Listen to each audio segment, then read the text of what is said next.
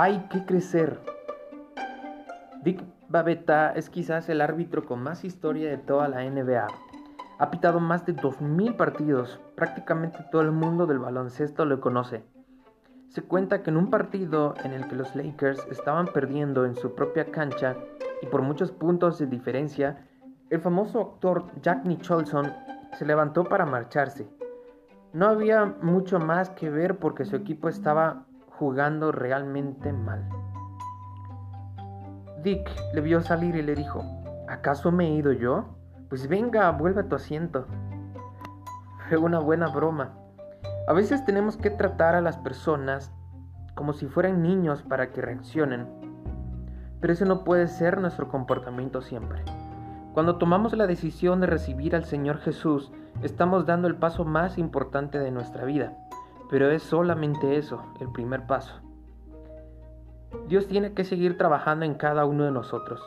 El Espíritu de Dios quiere llenarnos por completo para que poco a poco vayamos reflejando el carácter del Señor Jesús y aprendamos a disfrutar de todo lo que Él tiene preparado para nosotros.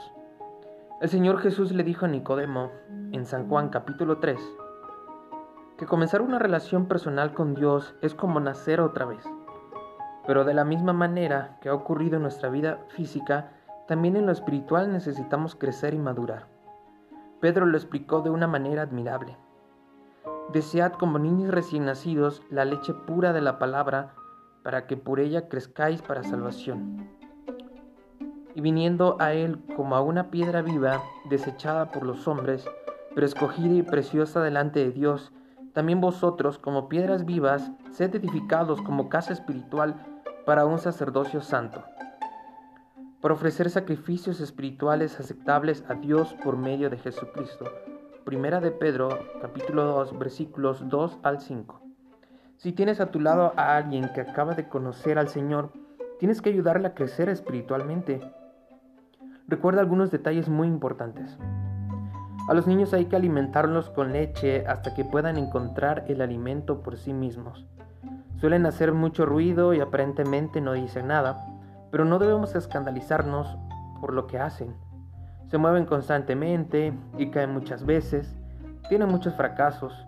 No podemos darle todo en un día. No los llenes de palabras, doctrina o actividad. Déjales jugar porque es parte de su crecimiento. ¿Entiendes la parábola? Aún así, algunos pretenden ser niños para siempre. No quieren comprender que nuestro objetivo en la vida es presentar a todo hombre perfecto en Cristo. Colosenses 1:28. Necesitamos llegar a un estado de madurez espiritual en el que nosotros mismos lleguemos a la perfección con la que Dios nos diseñó.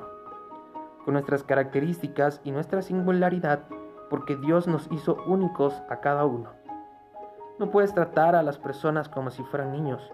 Un creyente maduro tiene que ocuparse de las actividades que requieren madurez y tomar decisiones espirituales. La iglesia no puede ser un hospital de urgencias para curar pequeños catarros o para extender tiritas, sino el lugar en el que Dios opera transformaciones profundas del alma. No tenemos derecho a ocupar camas porque no nos sintamos bien mientras miles de personas mueren sin esperanza. Tenemos que dejar que Dios trabaje en nuestras vidas hay que madurar. Oración. Padre que estás en los cielos, no quiero ser un niño toda mi vida. Ayúdame a crecer y a parecerme cada día más al Señor Jesús. Amén. Lecturas de la semana. Job 29 y 30. Miqueas 7. Frase clave. La iglesia no puede ser un hospital de urgencias para curar pequeños catarros o extender tiritas sino el lugar en el que Dios opera transformaciones profundas del alma. Fragmento devocional es nuestro pan diario sin límites por Jaime Fernández Garrido.